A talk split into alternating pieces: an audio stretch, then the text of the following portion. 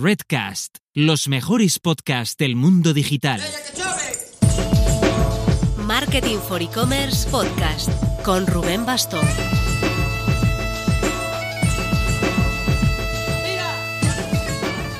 Hola marketers, superado el hito Next Loyalty.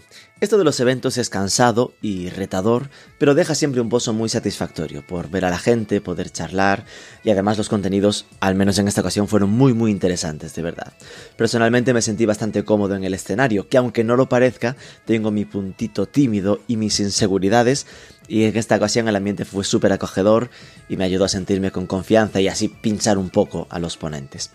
Ahora nuestro siguiente gran reto, Next Marketplaces, 28 de abril en Barcelona. Pronto tendréis noticias nuestras. Y yo antes estaré la primera semana de abril por México, pero no temas, mantendremos nuestra ineludible cita del podcast de los lunes.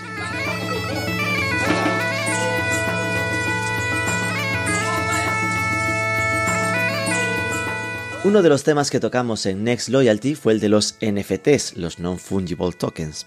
De esto ya hemos hablado alguna vez en el podcast, podéis buscar el programa 123 con Xavier Iglesias para una primera composición de lugar. En esta ocasión vamos a hablar con Diego Arroyo, CEO y cofundador de la AGAM. Su hermana Inés pasó por el programa, en el número 88, para hablar del consumo por valores y la fuerte personalidad de la marca que han creado. Pero no paran de innovar y reinventarse. Y una de las iniciativas que han promovido es lanzar su propio NFT, como una especie de club de fidelización entre sus clientes.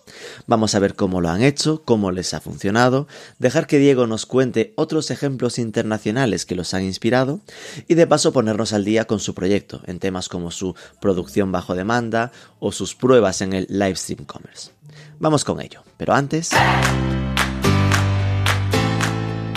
Hace unos días publicamos en marketingforecommerce.net un case study de Fashionalia con DoFinder, en el que me hizo temblar el dato de que de media el 30% de la gente usa los buscadores de los e-commerce, esto ya lo presuponíamos, pero que de media el 15% de las búsquedas, la respuesta es no tenemos nada que ofrecerte.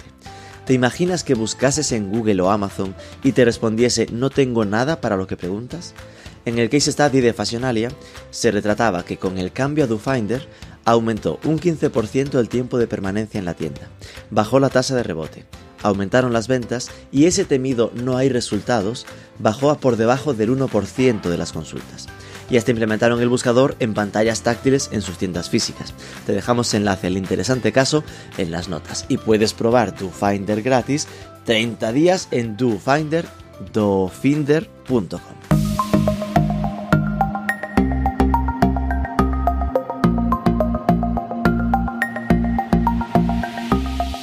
Diego Arroyo, muy buenas. ¿Qué tal, Rubén? ¿Cómo estás? CEO y cofundador de la AGAM.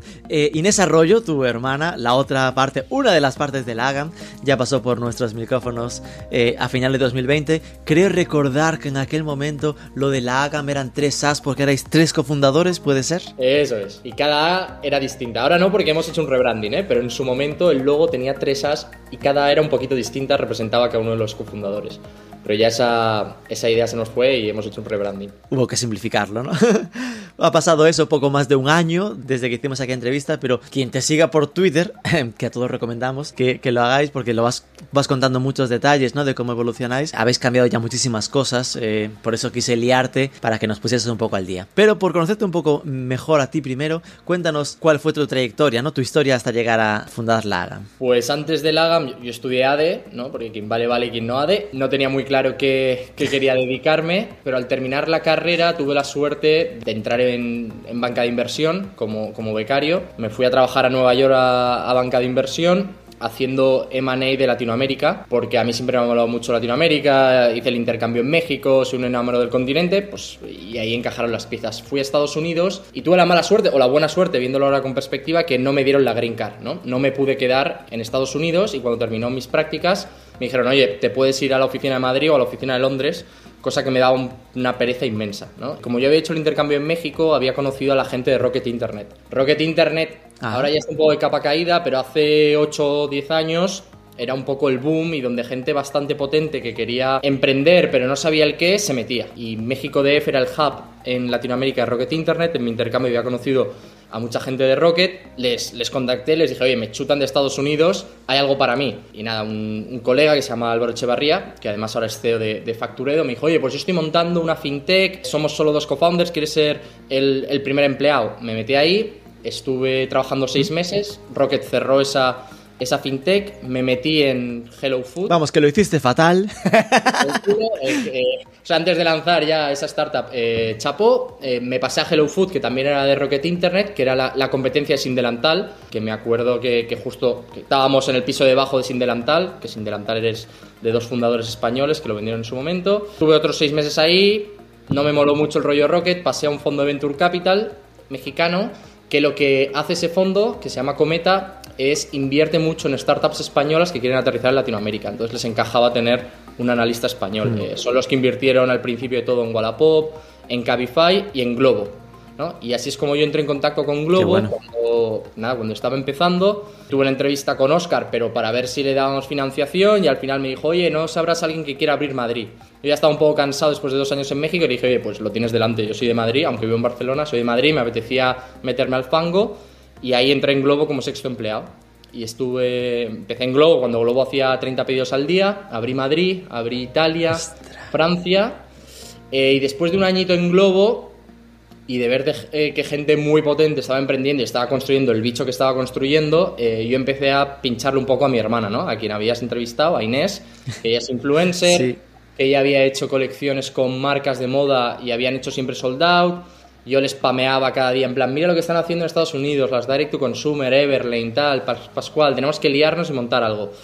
Y, y ese fue un poco el germen del Agam, ¿no? Eh, en el verano de 2016 empezamos a trabajar sobre, sobre la idea de construir una Direct to Consumer eh, con, con un poco la filosofía muy racionalista de Everlane, que luego la hemos pivotado completamente, fue un error. Esta idea de, no, oye, eh, básicos de armario, de lujo, sin intermediarios, que te vendemos direct to consumer, en las fábricas donde fabrica eh, Carolina Herrera, eh, y esto, esto seguro que es un exitazo, ¿no? Entonces eh, empezamos a trabajar sobre esa idea en el verano de 2016 y lanzamos en 2017. ¿vale? Y ese fue un poco el germen, el germen del Agam, mi, mi trayectoria, ¿no? Desde finanzas hasta vender vestidos online de mujer. Vale, con lo cual, una base muy vinculada a M&As y startups, sin duda. ¿Qué fue lo que te unía a México? Pura curiosidad. Nada, eh, no sé, siempre me, me ha atraído muchísimo México eh, y cuando había la posibilidad de elegir intercambio, vi que había la posibilidad de, de México, fui allí y me lo pasé como, como un Digo enano. porque el, el racional habitual suele ser más el me voy a estudiar idiomas, ¿no? Es decir, que eh, ahí... Ahí- Eso no, eso sin duda. Mucho idioma no, no estudié, eh, estudié y aprendí otras cosas, pero no sé, supongo que eh, México tiene, tiene una vibra especial para mí que, que siempre me ha traído. Me lancé, hice el intercambio ahí y luego estuve viviendo dos años y, y es un poco, y esto lo dice, lo dice Valle Inclán, tiene una frase súper buena sobre México que dice que la España verdadera, el alma de la España verdadera está en México. Y es algo muy chulo, ¿no? Cuando vas como español a México, hay algo que te dices, esto no es España, es completamente distinto de España, pero hay algo que, que me recuerda, ¿no? Eh, y, y eso es, es una sensación que muchos españoles tienen en México y que a mí me pasaba, me sentía como en casa desde el minuto cero. Cuando volviste, claro, la experiencia en Globo, de ser el, el sexto empleado en, en lo que ahora es Globo, entiendo que fue vivir una etapa de un crecimiento intensísimo, súper rápido, ¿no? Sí, bueno, pues em, cuando fui estábamos en una ciudad y hacíamos 30 pedidos, eh, cu- cuando llegué, y cuando me fui estábamos en tres países y hacíamos 30.000 pedidos al día. Entonces, o sea, te puedes tener un poco el orden de magnitud. Ahí te quitaste la espinita de esa startup de México. Exacto. No, y de- también fue un punto de. Claro, Globo vivi- vive eh, el hipercrecimiento y no necesitas el mismo perfil cuando sois seis en un coworking, casi que repartíamos nosotros, que cuando ya eres una empresón en tres países levantando millones en ronda. Y un poco también me di cuenta que yo no Claro. daba para más. Claro, en ese momento tenía 25 años o 26 años, ¿no? Y digo, esto, esto se me queda inmenso. Y dije, "Pues creo que es el momento de intentar lo mío, ¿no? Me, me veía con toda la ingenuidad del mundo, decía, bueno, es que he hecho esto en Venture Capital, esto en una startup de hipercrecimiento, ya sé lo suficiente para ser CEO de una, de una startup, voy a montar lo mío. Que no. Y ahí está el riesgo de lanzarte en un proyecto con tu hermana. No sé ahí si, en plan, valorasteis, ¿no? El riesgo que supone de estropear. Si a veces lo de emprender con amigos es arriesgado que pierdes la amistad, con familia es risky también, ¿no? Sí, es complicado. Lo que sucede es que o sea, hay, hay una, una, muralla china muy clara entre lo que hace uno y otro, ¿no? Eh, al final, Inés es la guardiana de la marca y la directora creativa, o sea, quien diseña y quien dirige toda la parte de producto y yo soy un tío con barba, no voy a ponerme a opinar sobre si hay que hacer un vestido, hay que hacer un print floral o, se lleva el amarillo, ¿no? Yo ahí no me meto. Y ella pues confía mucho en mí y delega toda la parte más de negocio, más de marketing digital, más de finanzas, eh, decisiones estratégicas, que no sé si, si, debería haber delegado tanto en mí esas decisiones, pero, pero tenemos, o sea, tenemos muy diferenciados los roles, ¿no? Entonces no, no, nunca chocamos. Y aparte que ella tiene una paciencia infinita. Por actualizar datos de cómo está la AGAM a día de hoy, ¿no? ¿Equipo que, que tenéis ahora mismo? Somos siete. Siete, que entiendo que vosotros dos sois dos. ¿El tercer socio sigue trabajando en el proyecto también? ¿El tercer fundador? El director, director de operaciones, eh, que sobre todo se encarga de eh, la parte productiva, ¿no? O sea, al final no, nosotros estamos, o sea, además de ser direct to consumer, somos una marca verticalmente integrada. Nosotros, a diferencia de otras direct to consumer que quizá van a un proveedor de prenda terminada o de producto terminado y compran y ponen su branding, nosotros hacemos todos los productos desde cero, ¿no? o sea, los diseñamos, hacemos los prints nosotros, buscamos los proveedores nosotros, hacemos los prototipos nosotros, hacemos los patrones nosotros, o sea, nos encargamos de toda la supply chain. Y eso conlleva una complejidad bastante grande y el pobre Cristian es el que se come los marrones más, más potentes. O sea, y al final es el que aporta valor, ¿eh? porque es lo que no se ve. Y es lo que nos permite captar todo el margen y que los productos sean propietarios. Claro. Y los otros cuatro personas del equipo, entonces son prácticamente de diseñadores y...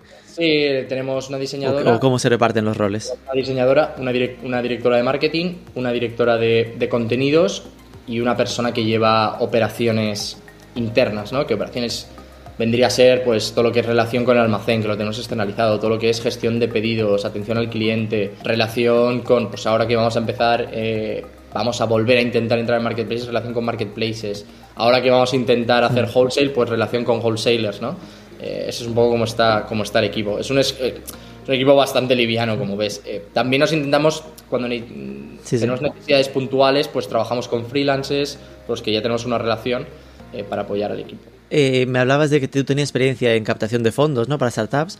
¿En la AGAM habéis captado fondos o todo ha sido inversión propia? Tenemos inversores, nuestro lead investor es Caviedes, hemos hecho tres rondas pequeñitas y tenemos a Caviedes, a la Fundación Bank Inter y luego una serie de, business angels que sobre todo actúan como, como mentores. Qué bueno. ¿Y facturación anual del último año? Em, año pasado uno y medio de facturación y a ver si este año hacemos tres.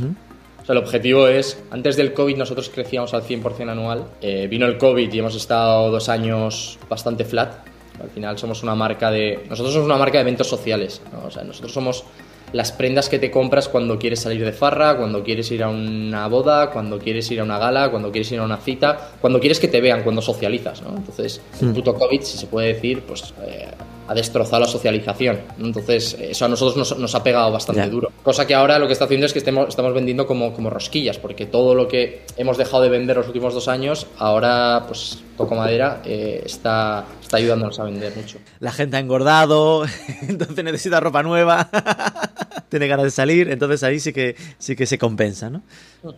Y el 2020 eh, entiendo que entonces no fue el crecimiento demasiado de 2020 a 2021, que ahí estaría más o menos flat, sino que es la expectativa de crecer este año, ¿no? Sí, o sea, en, 2020 hicimos un millón y en 2019 también un hmm. millón. O sea, nosotros hicimos, o sea, lanzamos 2017 150, 2018 400, 2019 un millón, 2020 otro millón, wow. 2021 eh, millón y medio y ahora vamos a intentar volver a lo que teníamos antes, ¿no? Que es crecer, eh, o sea, doblar año a año. Vamos a intentarlo. Claro, que el salto de 400 a un millón, ¿no? Del 18 al 19 era como esto empieza a carburar y os pilló justo en ese momento, marzo 2020, el... Sí, sí, o sea, en ese momento nosotros creíamos Inditex 2 em, y vino el COVID, también nosotros cometimos errores estratégicos, nos, nos metimos guantazo pero bueno, creo que lo hemos remado y que se ve la, luz al final del túnel. Porque ahí a qué le llamas error estratégico, a no saber interpretar bien lo que estaba pasando o qué? Sí, pues mira, ejemplo, ejemplo concreto, ¿eh? Llega el COVID en marzo. Ahí nosotros nos acojonamos y pusimos el marketing a cero, pusimos el stock a cero y nos equivocamos porque hubo un boom del e-commerce que no aprovechamos del todo. Vendimos un montón, Claro. pero si, si hubiéramos sido agresivos y valientes y hubiéramos hecho una apuesta a fondo, pues probablemente ahora la compañía estaría ya en los 3 millones porque habríamos aprovechado ese boom del e-commerce para llegar al siguiente nivel. Cosa que sí, otras marcas direct to consumer de moda sí se atrevieron Claro. la petaron porque lo hicieron, tomaron mejores decisiones estratégicas. Luego, ese mismo año eh, nos comimos, ¿no? Eh, o sea, parecía, yo me acuerdo en verano, eh, hemos vencido al virus,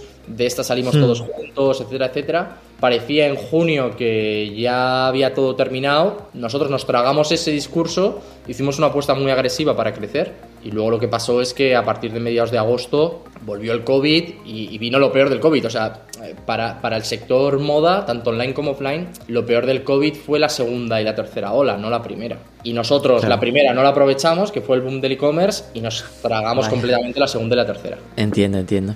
Ahora veremos, ¿eh? pues eso que supuso, ¿no? Para el cambio este de, de la producción sin stock y tal. Preguntas fetiche, mi, mi, ter- mi penúltima. Conversion rate de vuestra web. ¿Cómo, ¿Cómo os va? 1% pelado. La verdad que ahí tenemos mucho, mucho que trabajar. Vale, pues mira que en este caso habría pensado que a lo mejor era más alta, porque entiendo que un proyecto bastante fi- fidelizado, ¿no? En plan, que tira un poco de la comunidad original de, de Inés y que no sea algo tan masivo de tráfico como que el que vaya vaya medio convencido, pero entiendo que al final también no deja de ser moda, que hay ese punto curioseo, comparar y que no, también, no es tan también hay, inspiracional, también hay la fricción, también hay la fricción de que no tienes. O sea, primero, que somos, somos puramente online, entonces no sabes bien tus tallas, eso genera fricción. Y, y segundo, la segunda fricción que tenemos es que no tenemos entrega inmediata. Entonces, claro, alguien que compra el Lagam tiene que esperar 15 a 20 días, se lo tiene que pensar muy bien, le tiene que molar mucho la prenda para comprarla. Que son, son dos Claro. cosas eh, que ahora estamos intentando re- reducir esa fricción, especialmente el tema de la espera. Pero podemos tratar cuando hablemos de, de Sí, que somos on-demand, sin stock y tal. porque la parte del solo online os habéis llegado a plantear el hacerlo a lo Blue Banana, ¿no? Venga, vamos a abrir una tienda en Barcelona, una tienda en Madrid o algo así. Antes del COVID nosotros tuvimos. Nosotros hemos hecho muchas pruebas, ¿vale? Eh, eh, básicamente todo lo que se te pase por la cabeza seguramente lo hemos probado. Nosotros hemos Ya lo hemos probado. Tuvimos en Madrid una guide shop, ¿no? Que es el concepto este de un espacio muy pequeñito. Estaba ahí en la, en la calle del Barco, justo en el centro de Malasaña. eh, un local enano, súper chulo, que era puro escaparate. Entonces tú ibas ahí, te probabas las prendas, salías de dudas de lo que te gustaba y cuál era tu talla y te hacíamos el pedido de manera digital y te lo enviábamos a casa. No funcionó porque en ese momento, en 2019, a la gente le petaba la cabeza y no entendía, oye, ¿por qué no me puedo llevar la prenda? Si estoy aquí, estoy aquí, tengo la prenda en la mano, ¿por qué no me lo puedo llevar? ¿Por qué tengo que esperar? ¿Por qué me lo tenéis que enviar a casa? Y la inmensa mayoría de las clientas, su reacción, en vez de decir, vale, hazme el pedido, era, vale, vale, cuando vaya a casa haré el pedido. No lo hacían, ¿vale? Que, que esta idea no es nuestra, ¿eh? lo del Shop. El Shop se lo copiamos a Bonobos, que luego Bonobos también tiró a la basura el concepto de Shop y tiene tiendas normales, lo que demuestra que, que la idea conceptualmente... Que no debía ir muy bien esa prueba. Pero no, no resolvía ningún problema para, para el cliente, ¿no? Que, que eso es mucha, sobre todo en el mundo startup y en el mundo e-commerce, y yo he pecado mucho de eso. Hay cosas que racionalmente molan mucho y que dices, wow, esto, esto es una innovación y te enamoras de la idea. Y luego la ejecutas y el cliente te dice, esto a mí esto me da igual, ¿sabes? A mí montame una tienda normal. Hicimos ese test, tuvimos, hemos hecho pop-ups que nos han funcionado muy bien, pero claro, todo esto antes del COVID y cuando teníamos stock. Ahora no tenemos Claro. stock y tener presencia física es muy complicado. Claro, entiendo que es un contrasentido con el modelo del no stock. Podías tener algunas como de referencia, pero no es tan sencillo, claro. Sí, podríamos Y hacer la ya- idea del shop, pero ya vimos que no funcionó y no queremos volver a intentarlo. Y países, porque ya hablando con, con Inés en aquel momento había cierto enfoque internacional. ¿Esto se frenó un poco o, seguís intentando apostar por internacionalización? Bueno, am- apostamos a tope. Eh, ya casi 40% de los pedidos son internacionales, en nuestro caso. Toda la comunicación es en inglés, toda la web es en inglés. Todos los marketplaces en los que vamos a entrar son internacionales, no vamos a entrar en España. Todos los distribuidores wholesale van a ser internacionales, no vamos a estar en ninguna tienda física española. O sea, nuestro objetivo es eh, salir fuera lo antes posible. Unos objetivos estratégicos de 2020... Estamos en 22, ¿no? En 2022 22. es ven- vender más fuera que dentro. Al final, España es un mercado muy, muy peludo, porque es la casa de Amancio Ortega, ¿no? Entonces, eh, estás- esto es el Vietnam para las empresas de moda. Por eso, por eso ves tanta empresa española de moda, direct to consumer, que lo hace tan bien, porque si sobrevives en España, luego cuando internacionalizas, eh, lo sueles tener más sencillo. Y por eso queremos bueno. lo antes posible. Co- Con todo lo que me estás comentando, eh, hace poco que tuvimos un webinar con Zalando y sois carne Zalando a muerte. De hecho, recuerdo, no sé si aún sigue, que vuestro podcast estaba patrocinado por Zalando, es decir, que ahí había buena relación. Eh, pero en cambio te me parecía entender como que, no sé esto cómo casa con lo de la producción on demand. ¿Estáis est- Sí. vendiendo ahora mismo en marketplaces? ¿Vuestra idea es hacerlo? Pues mira, en 2019 cuando teníamos stock estábamos en marketplaces y entramos en Zalando. Y por eso Zalando se convirtió en, eh, en patrocinador de, de nuestro podcast. Claro. Pero claro, cuando llegó, nosotros hicimos el pivot a un demand a finales de 2020 y nos dijeron desde Zalando en plan, oye, es que para estar en Zalando tienes que garantizar entrega en 48-72 horas, no en 2-3 semanas. Entonces, eh, nos duele en el corazón, pero Lagam no puede estar ahora mismo en Zalando.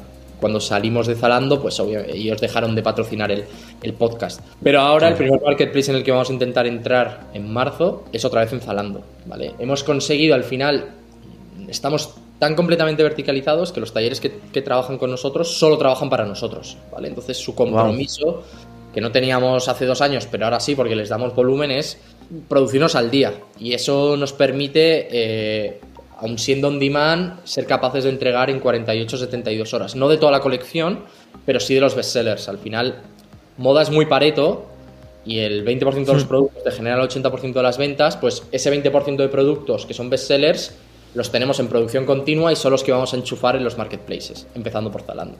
Y espero que les mole la marca y nos vuelvan a patrocinar el, el podcast. Acerquémonos entonces a, a los tres grandes temas, ¿no? El primero precisamente era este de esa transición a la producción on demand. ¿Cómo fue un poco el racional? ¿Cómo llegaste a esta idea? El racional es muy sencillo. Eh, nos estábamos quedando sin caja y no teníamos pasta para, para, invertir en, para invertir en stock. Eso por un lado. Y por otro lado, eh, no- nos obsesiona el gran problema del sector de la moda, ¿no? Eh, la moda es un...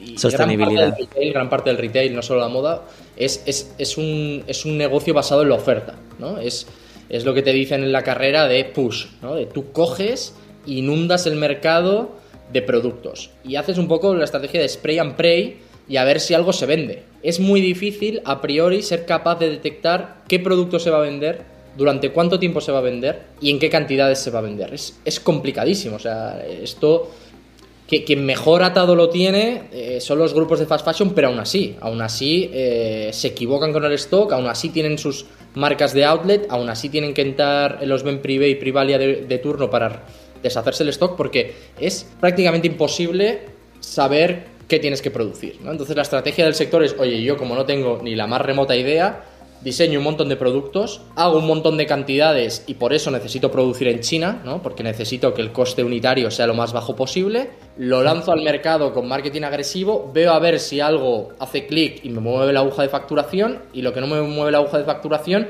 intento transformarlo en cash lo antes posible con rebajas, con outlets, con descuentos, ¿no? Y, si te fijas, la inmensa mayoría de marcas de moda acaban muriendo por eso, ¿no? Porque hay un momento que se equivocan con las previsiones de demanda, eh, hacen unos diseños que no tocan, se pasan de cantidades, no aciertan, y eso es lo que les mata. O sea, lo que mata a las marcas de moda es que no son, no son capaces de prever bien la demanda. Lo que a su vez acaba diluyendo el branding, ¿no? Porque como se han equivocado con, con las cantidades, tienen que hacer descuentos, cuando haces descuentos te estás cargando tu marca y hay un momento Claro. que tienes una marca difuminada y encima un montón de stock en el almacén eh, y entras en pánico. La inmensa mayoría de marcas mueren así. Entonces nosotros, a nosotros nos obsesiona ese, ese problema que tiene el sector, que quien lo solucionó inicialmente fue Inditex, ¿no? inventándose el modelo fast fashion. Luego le están adelantando por la derecha modelos de ultra fast fashion y luego ya está, porque para nosotros es una referencia operativa, ¿eh? y digo operativa, que es Shane o Shein, depende de lo pronuncies. De cómo quieras pronunciarlo. Exacto, que es el retailer chino, que ellos hacen real time demand. Real time retail, perdón. Que es básicamente demanda en tiempo real. Son una plataforma de A-B testing masivo en su página web. Lanzan productos prácticamente cada minuto. Son una máquina de captación de tráfico con millones de, de usuarios en tiempo real. Y esos usuarios van haciendo apuestas de qué producto hay que producir y cuál no. Y en función de las compras, tienen su página web conectada con sus talleres y los talleres van produciendo en tiempo real los productos que vende Shane la gente, el consumidor occidental, porque ellos solo venden en Occidente, cree que Shane tarda dos tres semanas porque te lo envían desde China. No es así. Claro. Tarda dos tres semanas porque lo están produciendo mientras tú estás comprando. Entonces, para nosotros, operativamente, son nuestro referente. Porque, claro, eso es maravilloso. O sea, es, es puro cash flow, cero riesgo de stock. Y lo que te tienes que centrar es en optimizar el marketing y en optimizar el diseño, los productos que lanzas. Eh, no, no volverte loco optimizando stocks, suppliers, etcétera, etcétera. Y es un poco el, la razón de por qué estamos intentando nosotros ejecutar el modelo on demand porque nos estábamos quedando sin pasta Claro. y fuimos con este modelo que es mucho más, mucho más escalable a nivel de, de uso de recursos. Esto, que suena bonito, también suena súper complicado de hacer. Porque al final, claro, aspiracionalmente se convierte en Shane o Inditex, que al final tienen tanto tráfico que deberían acabar llegando a la cuadratura del círculo, ¿no? A saber, oye, a saber predictivamente qué tipo de productos deberían ir funcionando más, porque después de tanto testing a ya puedes ya saber qué es lo que funciona y lo que no, ¿no? Pero claro, eso es meter una máquina de inteligencia detrás de la web eh, brutal, que entiendo que la hagan por tamaño no, no tendrá, y después os, os supone estar esperando a la petición para después gestionarlo. Es decir, que en vuestro caso lo bueno que tenéis es que producís en local y no tenéis que hacerlo de China y sois más rápidos en, en entregarlo. ¿no? ¿Cuáles fueron, después de lo que era el momento wow de Keideon, las complicaciones que os encontrasteis con el, con el proyecto? Mi socio Cristian durante varios meses me odiaba, ¿no? Porque claro, es muy guay que yo como... La- ¡Qué buena idea has tenido, cabrón! ¿Cómo se nota que no la ejecutas tú? Exacto, vamos a hacer esto demand tal y sin stock. Pero claro, él es el que se, el que se pelea con, con los proveedores. Y, y probablemente es- esa es una de nuestras barreras ¿no? de competitivas. El hecho de que durante cuatro años hemos construido una relación con unos suppliers que han asumido nuestro modelo. Eh, pero probablemente si alguien desde cero quiere eh, construir lo- la relación que hemos construido nosotros, es muy complicado. ¿no? Eh, y, y fue un proceso difícil porque claro, los, los talleres y los proveedores están muy acostumbrados a picos de trabajo, con pedidos grandes, que les permite estar ocupados y planificar la producción durante meses. Y nosotros les decíamos, no, mira, tranquilo, yo te voy a pasar pedidos cada día.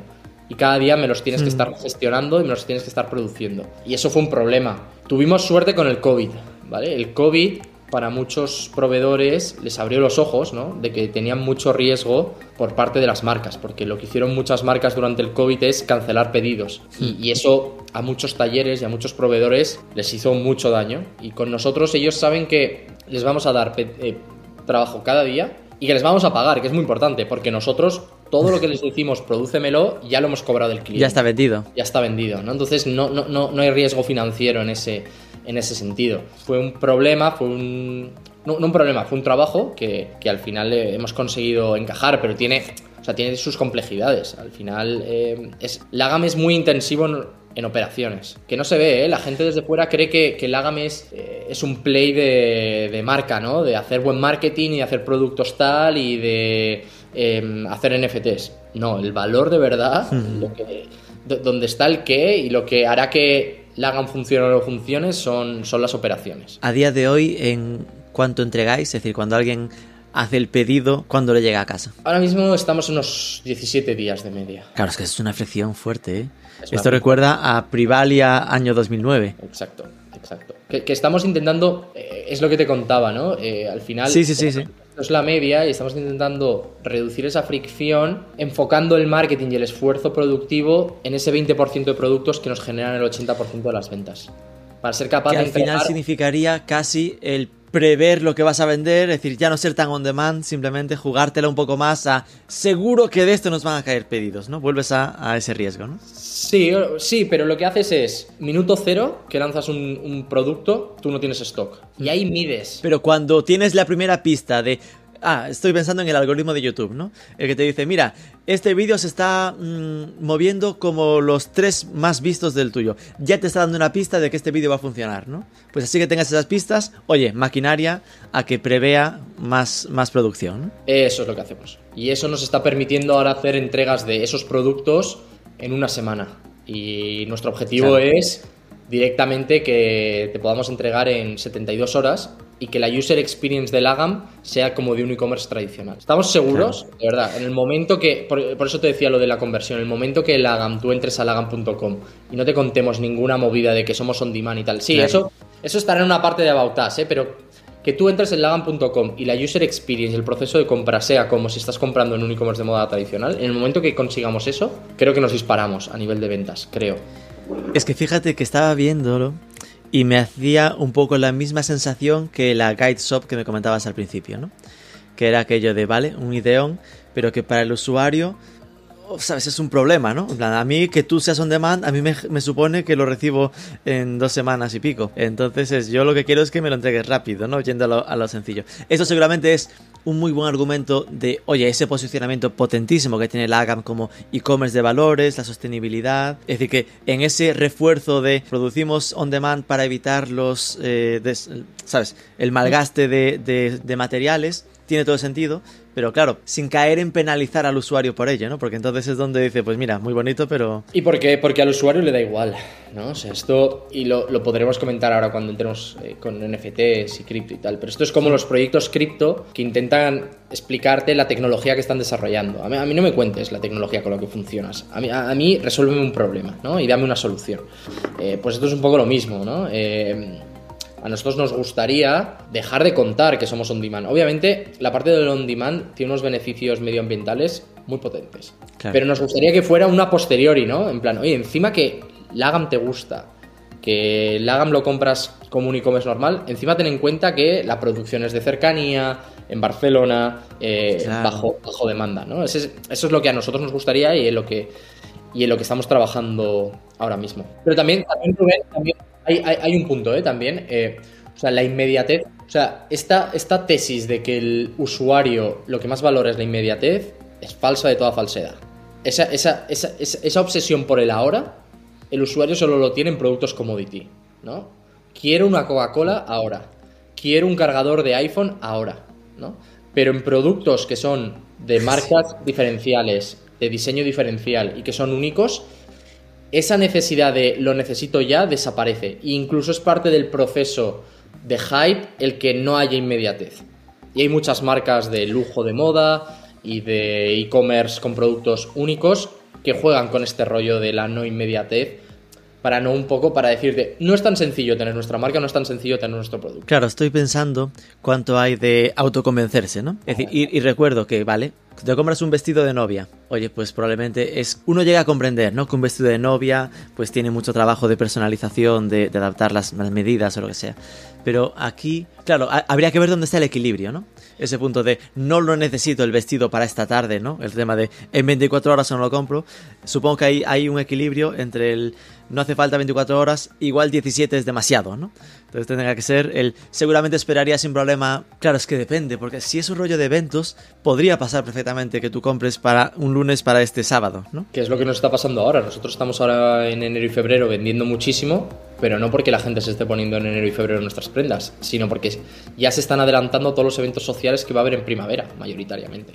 A ver, eso está guay porque eso significaría que habéis conseguido que cale esa idea de lo nuestro hay que comprarlo con previsión porque tarda, ¿no? Entonces ya lo están entendiendo. Pero, dicho esto, obviamente, si tuviéramos entrega en 72 horas venderíamos muchísimo más. Y, claro, porque lo que no sabes es las ventas que pierdes por los que lo comprarían en más modo. Exacto, bueno, porque quizá una chica descubre, descubre el Agam en abril, un lunes de abril y justo tiene una fiesta ese jueves. Dice, ostras, yo lo pues necesito. Esto ya la pierdes esa, esa clienta ya la pierdes. Entonces ya estamos trabajando para esa clienta no perderla. Y curiosamente, siendo on demand y generando pedidos con, que, con ese tiempo de, de, decalaje ¿no? respecto al pedido, fuiste de los primeros, si no el primero, en probar el tema del live stream commerce que yo recuerde en España. Eh, recuerdo también seguir tú, lo, como lo contabas, que habías probado como una herramienta exactamente dedicada a eso, después habéis probado también Twitch. Cuéntanos un poco cómo fueron esas primeras pruebas. Bueno, pues la lógica del live streaming es, te, comentaba que el Agam tiene dos fricciones, ¿no? El fitting y la talla y el on demand pues la lógica del live streaming es, oye, pues vamos a enseñar los productos sobre mujeres, sobre cuerpos reales, que nos puedan hacer preguntas del tejido, del fitting, de los patrones, eh, que nos puedan hacer preguntas de cómo combinarlo, ¿no? Un poco para remover esa, hmm. esa fricción. Esa, era un poco la, la lógica inicial del live streaming shopping. Y luego también el punto de, inspirados por modelos asiáticos, de cada vez el retail tiene mayor componente de ocio y cada vez el ocio tiene mayor componente de retail, ¿no? Que es que al final no deja de ser la teletienda de toda la vida, pero, pero con más rollo y en tiempo real. Entonces, un poco aunando esas dos ¿no? las fricciones que queríamos remover y una tendencia que leíamos, pues nos, lanzamos a hacer live streaming shopping. También eso lo podemos hacer pues porque mm, los productos son nuestros, los desarrollamos nosotros, tenemos un conocimiento bastante exhaustivo de los productos. Es más, gran parte de los live stream shopping los hace la propia diseñadora, ¿no? y, te cuenta la diseñadora cómo lo ha diseñado, cómo lo ha producido, y eso creo que creemos que tiene un valor de, ¿no? de, artesan, de, artesano que, aporta, que aporta valor a la comunidad. Y, de concepto creativo casi, ¿no? Exacto. Y un poco también lo que queríamos es, era digitalizar esta experiencia que muchas marcas de lujo te, te, aportan de showroom, ¿no? De tú vas a un showroom donde la encargada de producto de la marca te explica la marca, te explica los productos y eso lo queríamos digitalizar. Eso, antes de hacer live streaming shopping, lo ejecutábamos por WhatsApp, ¿vale? O sea, teníamos 10 grupos de WhatsApp con 3.000 clientas donde les enseñábamos las novedades de la semana con fotos, con vídeos, con voice notes, pero un momento que era inescalable, ¿no? teníamos 10 grupos, eso era... No se podía, ¿no? O sea, teníamos que encontrar una persona solo para gestionar los grupos de WhatsApp. Y es cuando dijimos, oye, vamos a buscar una solución más escalable eh, y que encima nos permita eh, captar nuevos, nuevos usuarios, ¿no? que no fuera el ecosistema cerrado de WhatsApp. Testeamos una herramienta específica de live streaming shopping, para nosotros no nos funciona, no sé otras marcas, eh, y sé que hay players, por ejemplo, en España que están desarrollando SaaS en ese sentido, que molan bastante, pero a nosotros no, no nos funciona, no, sé por qué. Eh, testeamos dos plataformas que, otra vez, ¿no? Racionalmente tenían mucho sentido y la idea molaba mucho de un vídeo que a la vez que estás enseñando el producto, te, muestra el producto volando en la pantalla y puedes hacer clic y puedes hacer el checkout sin salir del live streaming, etcétera, etcétera. Eh, todo muy bonito sobre el papel, pero a nosotros no nos convertía. Lo que nos sucedía es que la gente se tragaba el live streaming shopping, cerraba y luego iba a nuestra web, lagan.com y compraba. ¿no? ¿no? No, nos aportaba valor el hecho de que hubiera el checkout integrado durante, durante el live streaming.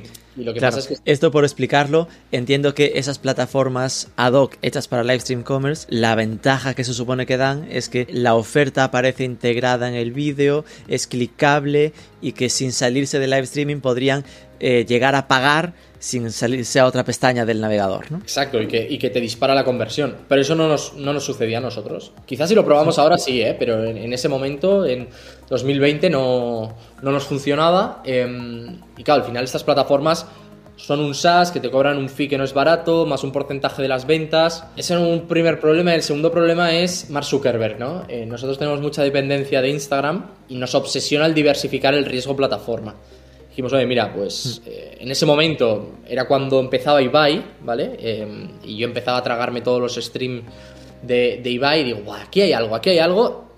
Esto tiene pinta que es el futuro de la televisión. Y Lagan tiene que estar aquí, tiene que tener su propio canal y, a ver si podemos empezar con las ventas eh, live streaming de producto, pero ir evolucionando hacia una especie de canal, ¿no? Donde haya píldoras de contenido que no solo sea empujar producto de Lagam, sino quizá contenido inspirador, que, entronca con nuestra misión de compañía, que es inspirar a las mujeres a comerse el mundo.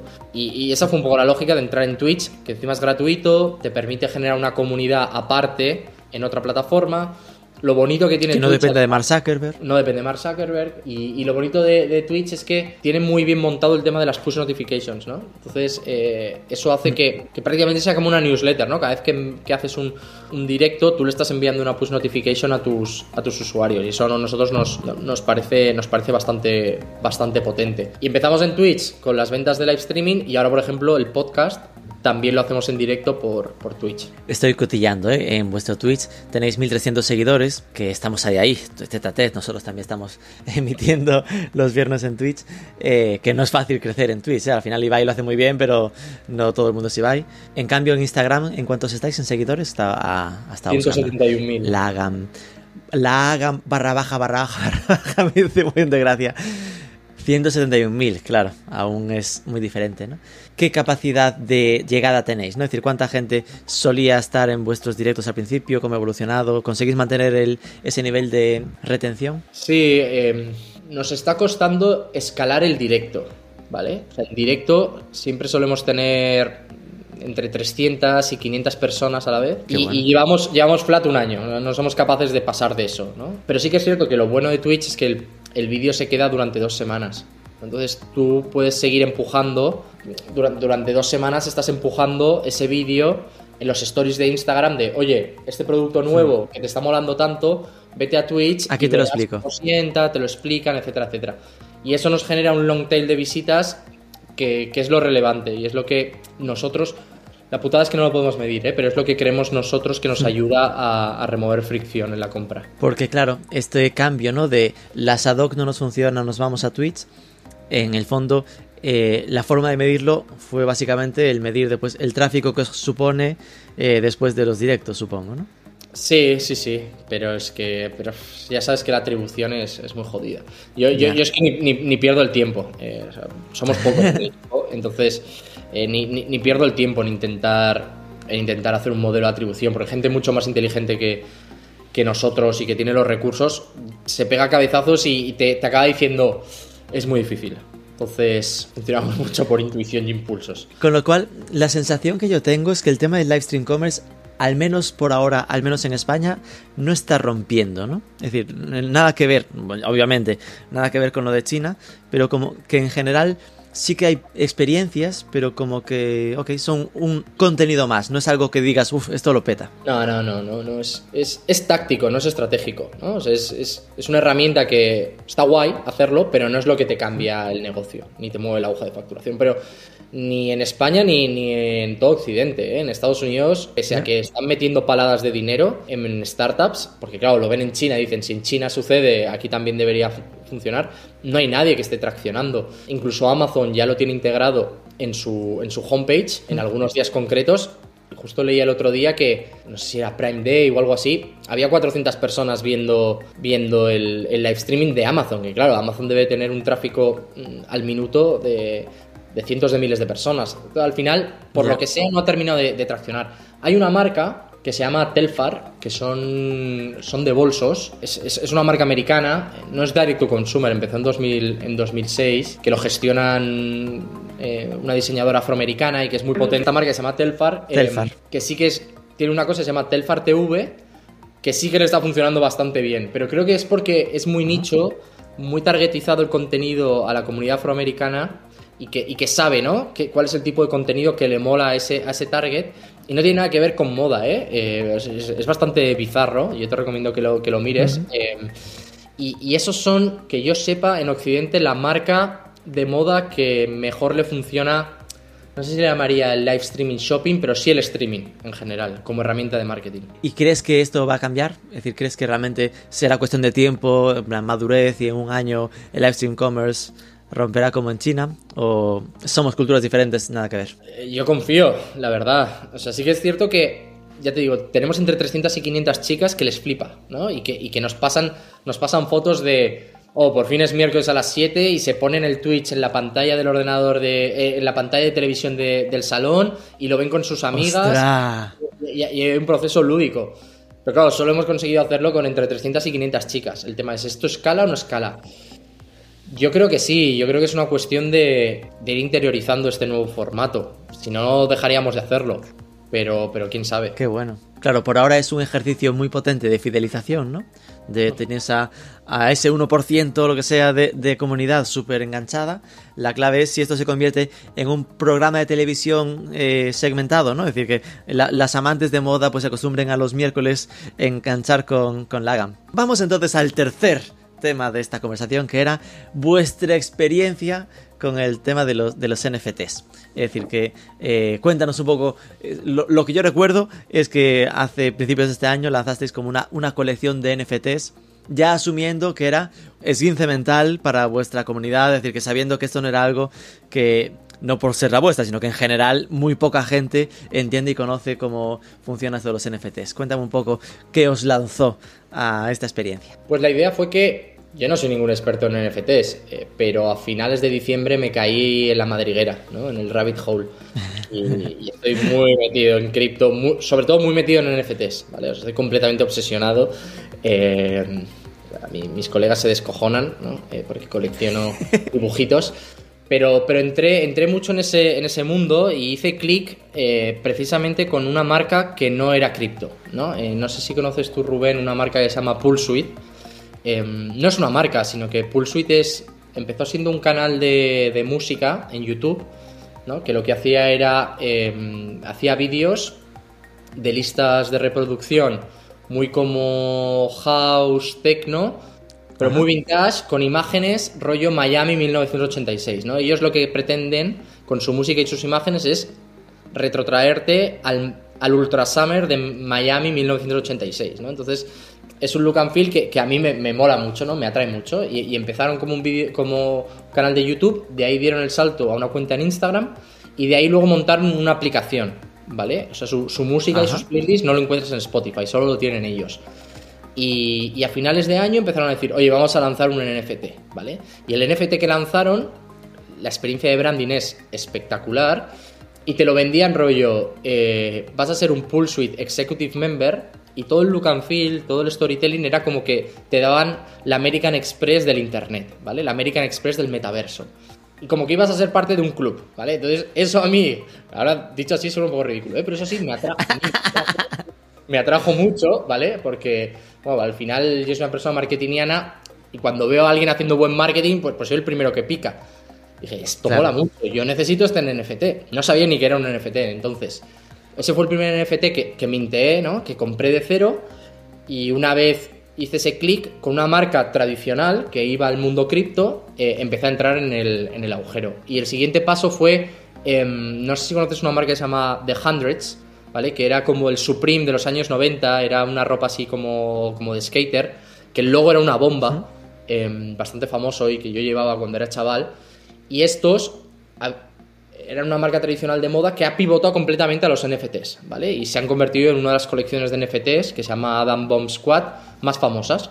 Entonces tú lo que compras uh -huh. es una variación de su logo, ¿no? De su bomba. Es, es un loguito de una bomba y hay 25.000 bombas únicas, ¿vale?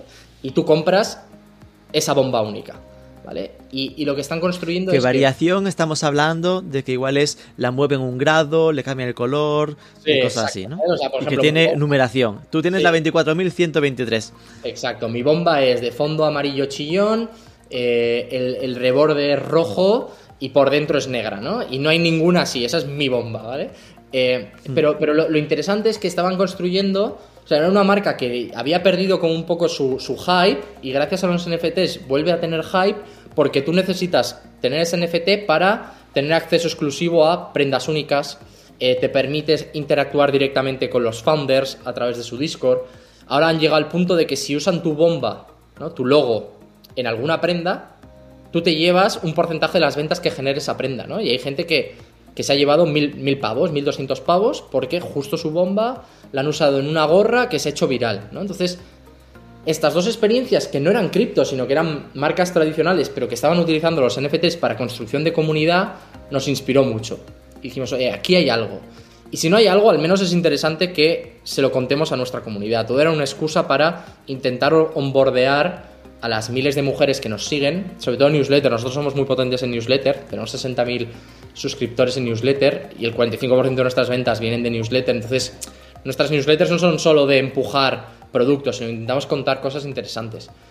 Y dijimos, oye, esto al menos merece la pena contarle la movida de los NFTs y del cripto a nuestra comunidad. Y qué mejor que con un ejemplo. Y ahí fue cuando dijimos, pues vamos a hacer un ejemplo de un NFT de Lagam que cueste solo un céntimo. ¿Vale? Porque no queríamos monetizar, queríamos simplemente que fuera una plataforma de, de onboarding para quizá dentro de cinco años, si realmente los NFTs despegan, el metaverso despega, que, nuestra comunidad no vea raro que Lagan vende activos digitales. Por entenderlo mejor, ¿vale? Un ejemplo con lo de The Hundreds. Eh, aquí me pareció brutal lo de que de repente el NFT, salvando distancias, es casi lo de menos. Vale, tú lo tienes, pero en el fondo lo que estás comprando es el acceso que te daba tener ese NFT a sus comunidades privadas, ¿no? A su Discord, a esos accesos exclusivos.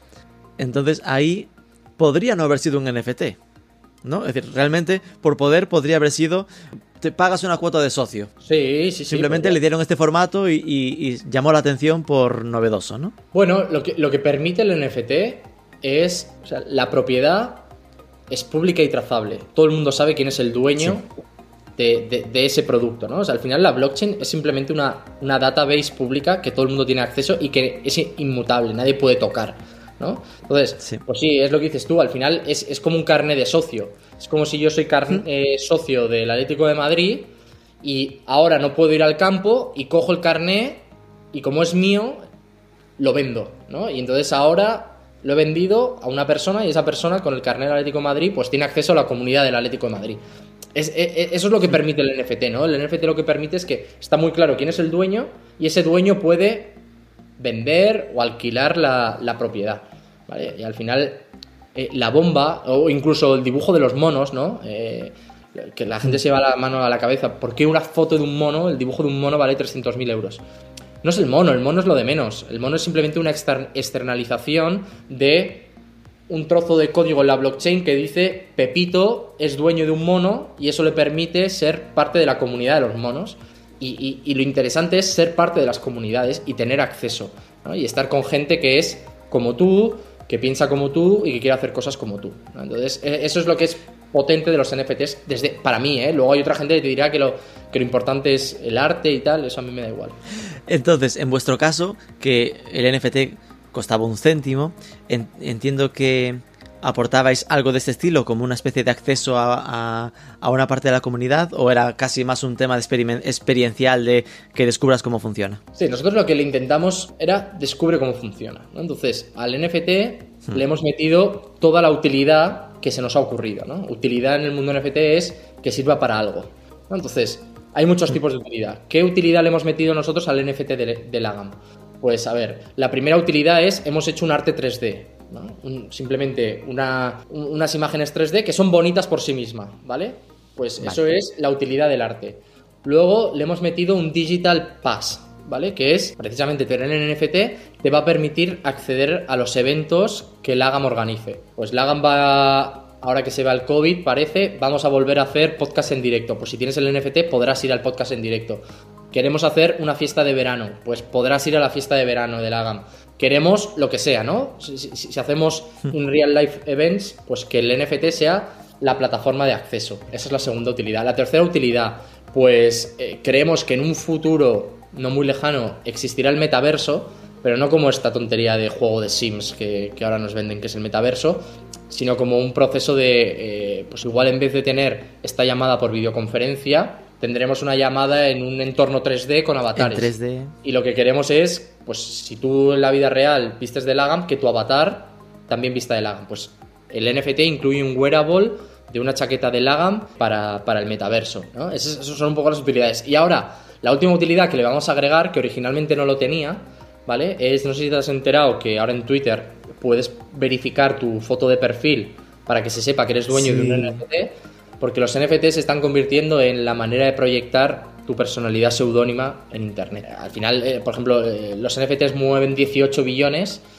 El año pasado, de esos 8 billones fueron lo que llaman Profile Pic NFTs, ¿no? Eh, entonces nosotros, justo lo, lo lanzaremos este viernes, al NFT original le vamos a meter un Profile Pic, ¿vale? Para que cualquiera de las chicas que tenga nuestro NFT, si quiere, puede utilizar el, el avatar único El NFT en Twitter. NFT en su como imagen en sus en sus redes sociales y que todo el mundo sepa que ella es la única que tiene este este avatar para redes sociales. Lo de la chaqueta wearable en el metaverso, entiendo que habéis tenido que escoger en qué metaverso, ¿no? Eh, porque cada uno trabaja diferente. ¿Cuál habéis escogido? De Centralan. De Centraland. Sí, porque al final, eh, uy, qué gallo. Al final es el más grande eh, y, y era el más sencillo, la verdad. El que era más asequible hacer un wearable, el que es más sencillo mintear el wearable. Además van a hacer una eh, Metaverse Fashion Week ahora en marzo, que nosotros vamos a participar. Qué bueno. Entonces, eh, no sé, fue, fue un poco Que esa están la- demostrando cierto interés por la moda. No digo porque Zara, por ejemplo, lo hizo en Cepeto, ¿no? Es decir, que es algo que en España apenas se conoce, Mm, pero sí. que sí que tiene más presencia de temas, ya marcas que están ahí activas por Asia, ¿no? Vale, entonces, al final, con un céntimo, barato me parece lo que han conseguido.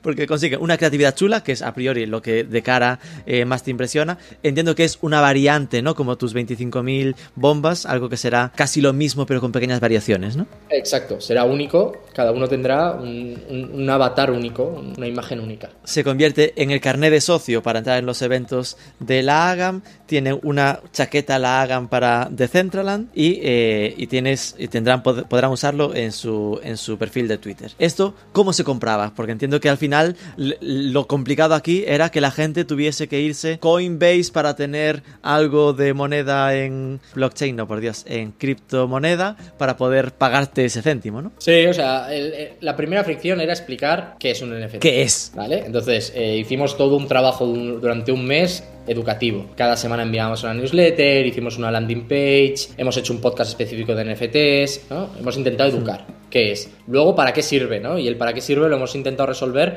pues añadiéndole el máximo de utilidad posible y que cada clienta decida qué le hace clic, ¿no? ¿Qué le, qué- qué- qué le, Claro. le llama la atención. Y el tercer punto es cómo comprarlo, eh, siendo conscientes que la inmensa mayoría de nuestro target es no cripto, porque la inmensa mayoría del mundo es no cripto, eh, no tenía mucho sentido el decirles hazte un Metamask, compra Ethereum, tal. Eh, eso, eso es un lío. Dimos con una plataforma que se llama Bitsky, que quieren ser el Shopify de los NFTs. ¿no? Es, es una plataforma muy sencilla donde cualquiera puede abrir, eh, o sea, abrirse una cuenta, abrirse una tienda, hacer un NFT, ponerlo a la venta y que la gente lo compre con fiat. Entonces, Ah, eh, qué bueno. Con moneda normal, por si quienes nos escuchan no está bien metido. Sí, con, con tarjeta de crédito, ¿vale? Eh, ellos por detrás tienen una tecnología que tú cuando entras en Bitsky te dice, hazte una cuenta. Y tú te haces una cuenta como si fuera un e-commerce normal, pero en verdad ellos por detrás te están haciendo una crypto wallet, ¿no? Una billetera eh, cripto. Y luego cuando dices, cuando vas al checkout y tú metes los datos de tarjeta y crees que estás pagando con euros, ellos en verdad han desarrollado la tecnología para esos euros transformarlo al momento en Ethereum a través de tu crypto wallet y comprar el, el NFT. El frontend para el usuario es estoy comprando como en un e-commerce normal, el backend es cripto. ¿no? Entonces, eso nos ha ayudado. ¿Cómo se mucho. llama? Deletréamelo. Se llama Bitsky. B-I-T-S-K-I. Lo ponía con P, ¿ves? Bits. Ah, de Bit, vale, Bitsky. Claro, sí. Vale, conecta comunidades, creadores y marcas a través de mm, NFTs, básicamente. Es donde el metaverso empieza. Suena Exacto. bien. Suena bien. Con lo cual desarrollasteis el NFT de- dentro de esa plataforma, ¿no? Con ellos, sí. Ellos al final somos su cliente que más NFTs ha vendido. Hemos vendido unos 500 en NFTs. Y, y para ellos molaba mucho como success case, ¿no? Y nos han, nos han dado un montón de apoyo, de visibilidad en medios americanos. Y se, se- han currado mucho con nosotros. Le, le han puesto mucho cariño. Han desarrollado, por ejemplo, eh, no tenían el concepto de los profile pic NFTs desarrollados, lo han desarrollado para nosotros. Por eso lo, Qué bueno. es, es algo que lanzamos ahora a posteriori. Entonces no- nos ha ido muy bien, la verdad. Eh, y lo que ha permitido es casi 500 chicas que probablemente no, no- no saben nada de cripto tengan su primer NFT, su primer activo, activo digital. Que luego lo bueno es que Bitsky a su vez está conectado con los marketplaces principales. Y tú si vas a OpenSea y pones Lagam, existe una colección de Lagam donde ya hay gente que, que ha puesto a la venta el NFT de, de Lagam. Y el más barato se vende ¡Qué bueno! Se vende a 0,1 Ethereum, que a precio de hoy son, son casi 300 dólares. Entonces, nosotros, a nuestra comunidad, por un céntimo, compraban por un céntimo y ya tienen algo que vale 300, 300 dólares. Y creemos que esa dinámica es súper súper interesante. Aún se pueden comprar vuestros NFTs, que es una inversión, ya Aún se veo. pueden Voy mintear, a gastarme sí, el céntimo de euro. Exacto, y puedes, puedes hacer Vale, hedging. vale. Vas a un céntimo, vendes a 300. Ahí hay negocio, hay negocio. Qué bueno. Vale, y esto al final, el resultado práctico, ¿no? Ha sido casi 500 NFTs, que en dinero no es, es decir, son 5 euros, es decir, porque al final eh, era más el tema de que lo, lo, lo poseyesen, ¿no? Eh, pero que os, os abre esa puerta, como comentabas, ¿no? Oye, igual en el futuro, que esto se habla mucho, ¿no? Es decir, esta posibilidad de tener las prendas, imagínate, flipadas, ¿eh? No sé si lo tenéis en mente. De si te compras el vestido, que tenga su equivalente en Decentraland, ¿no? Que vaya todo incluido el mismo precio al principio o lo que sea. Exacto, o que si cuando hagamos los drops, si tienes el NFT, hay una parte eh, gateada de la web que solo si tienes el NFT puedes acceder con, con preferencia a los drops de las novedades. Eh, queremos, una de las cosas que nos molaría es desarrollar nuestro propio Discord, que para entrar en Discord necesitas el NFT y en Discord haremos preguntas de, eh, oye, ¿qué lanzamos en rojo o en verde este vestido? Eh, ¿Qué os parece hacer sneak peeks de la, de la nueva colección?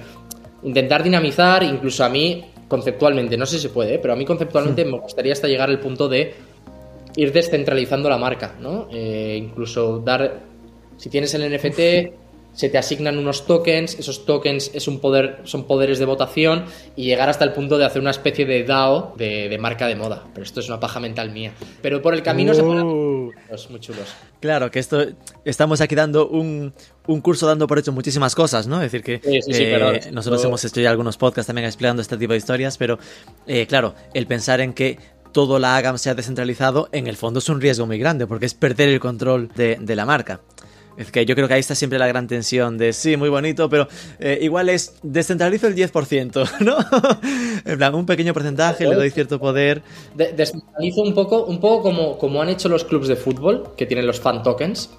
Y, los, y si tienes un fan token, pues puedes votar cosas que te hacen gracia, pero que no son relevantes a nivel de negocio, pero te hacen estar engaged, que es pues de qué color es el autobús, eh, cómo va a ser el vestuario, qué canción va a sonar eh, cuando salga el equipo. Pues un poco lle- llevar ese concepto de fan tokens a las marcas de moda. O sea, ahí me parece que, que hay algo chulo Claro. que se puede hacer. Es uno de mis siguientes experimentos, pero Qué yo bueno. creo que ya en ¿Y 2020. cómo, cómo va la compra, la compra del Cádiz? ¿Qué tal? ¿Ya está cerrada? Eh, no tengo tiempo. Eh, la verdad, eh, estamos, estamos ahí. Lo que pasa que es o- otro tema, ¿no? Que es los DAOs conceptualmente tienen mucho sentido, ejecutarlos es un lío. Y no nos pasa solo a nosotros con el DAO del Cádiz, sino también pasa.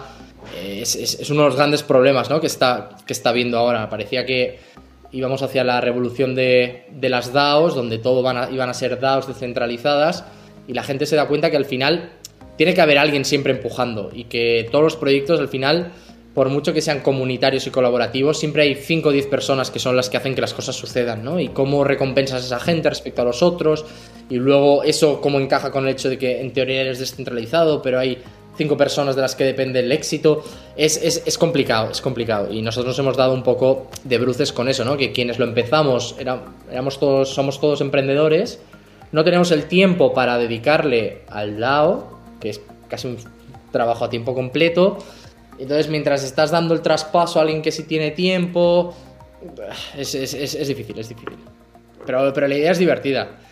Es que yo lo más, lo más parecido que se me ocurre es que estamos inventando las cooperativas. Literal. De que somos dos propietarios y al Un- final un todo... DAO, un DAO es una cooperativa digital, no, no, no tiene más. Pero que toda cooperativa necesita al final su junta directiva, ¿no? En plan, la forma de gestionarla, porque si todo se depende de la pura democracia absoluta, pues no, no pasan las cosas, ¿no? Te quedas más en el debate continuo. Qué bueno. Eh, por acabar, ¿eh? Ya me has esbozado algunos retos, pero cuéntame, ¿no? Es decir, entiendo que parte de los retos son conseguir eh, entrar en marketplaces, ¿no? Es decir, eh, entiendo que ahí sería la, la jugada, será eh, conocer tus best sellers para esos ya producir más y abrirlos a, a un Zalando por lo menos. Y hablabas también de vender en tiendas de otros, ¿no? Me pareció entender al principio. Sí, o sea, al final tenemos que ser capaces de quitar la fricción de la espera, llevar el modelo bajo demanda a la máxima inmediatez posible para reducir la fricción en lagan.com para poder entrar en marketplaces y para poder vender a boutiques, ¿no? Eh, a wholesalers. Lo bueno de los wholesalers es que te suelen hacer los pedidos por adelantado, cosa que en nuestro modelo on demand encaja muy bien, ¿no? Porque, oye, nosotros ahora, ahora en febrero, principios de marzo, presentaremos la colección a los wholesalers, que son todos internacionales, con su hoja de pedido, te hacen un, un pedido y tú simplemente se lo pasas a la fábrica y produces el pedido que te ha hecho la boutique concreta de Bélgica. ¿no? Entonces, eso, la parte de wholesaling encaja, encaja bien con nuestro modelo. Lo que hemos tenido que optimizar era subir márgenes, mejorar procesos de, producción, un poco, e- era más encajar los economics en el caso de wholesale. Pero al final nuestro gran reto es escalar, es volver a crecer 2X, ¿no? Doblar la compañía y para eso necesitamos hacer mejor las cosas en lagan.com y entrar en, entrar en nuevos canales de venta, ¿no? Igual que decía que tenemos que diversificar las plataformas eh, de redes sociales, tenemos que diversificar los canales de venta si queremos llegar, llevar el modelo al siguiente nivel. Modelos puros direct to consumer que son capaces de escalar a 10, 20, 30 millones, ya no hay. Te das cuenta que todos los casos de éxito suelen ser multicanal y tú mismo has hablado de Blue Banana, ¿no? Que, que- han empezado a abrir eh, offline y les va como un tiro. Porque a nivel de captación eh, dependéis, es decir, claro, no sé cómo casa esto del on demand con las estrategias habituales de medios digitales, ¿no? Con el meterse en un Google Shopping o, o inversión en, en social ads. Esto os, ¿Notasteis la pérdida de resultados en ese cambio o os funciona igualmente bien? Nos funciona igualmente bien, pero porque nosotros nunca hemos sido muy dependientes del performance, la verdad. Eh, nunca hemos invertido mucho. Eh, tenemos unos CACs muy sanos.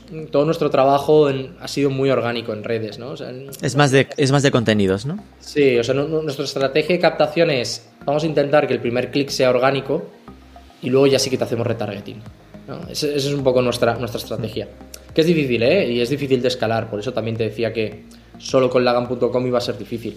Porque, primero porque ya no existe esa ventana oportunidad de gasto uno en marketing, saco dos en margen. Eso ya se ha terminado, desaparecido completamente para todo el mundo. Y luego, eh, claro, si nosotros queremos que el primer clic sea orgánico, es muy difícil de industrializar, ¿no? de, de tener un proceso te asegura si haces A vas a ser viral y eso que sea fácil de repetir. Sí, exacto.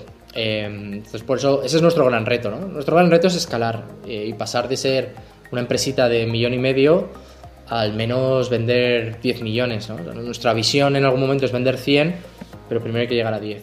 Porque entiendo que ahora mismo aún no estáis en rentabilidad, ¿no? Que seguís en fase de, de, inversión para llegar al break-even famoso, ¿no? Sí, exacto. Eh, lo que sucede es que, claro, con nuestro modelo eh, somos cash flow positivo, ¿no? Porque al final nosotros el cliente nos paga por adelantado y por mucho que a nivel de PNL no seamos rentable, con las ventas estamos generando constantemente caja que nos permite reinvertirla en crecimiento. Pues Diego, de verdad, muchísimas gracias. Me queda claro que la siguiente entrevista dentro de un año y pico será a Cristian. a cómo se está consiguiendo las operaciones aquí en este proyecto. Perfecto. Perfecto, pues Rubén. ha sido un placer, Diego. Un abrazo muy grande. Muchas gracias por la oportunidad. Queda muy bien.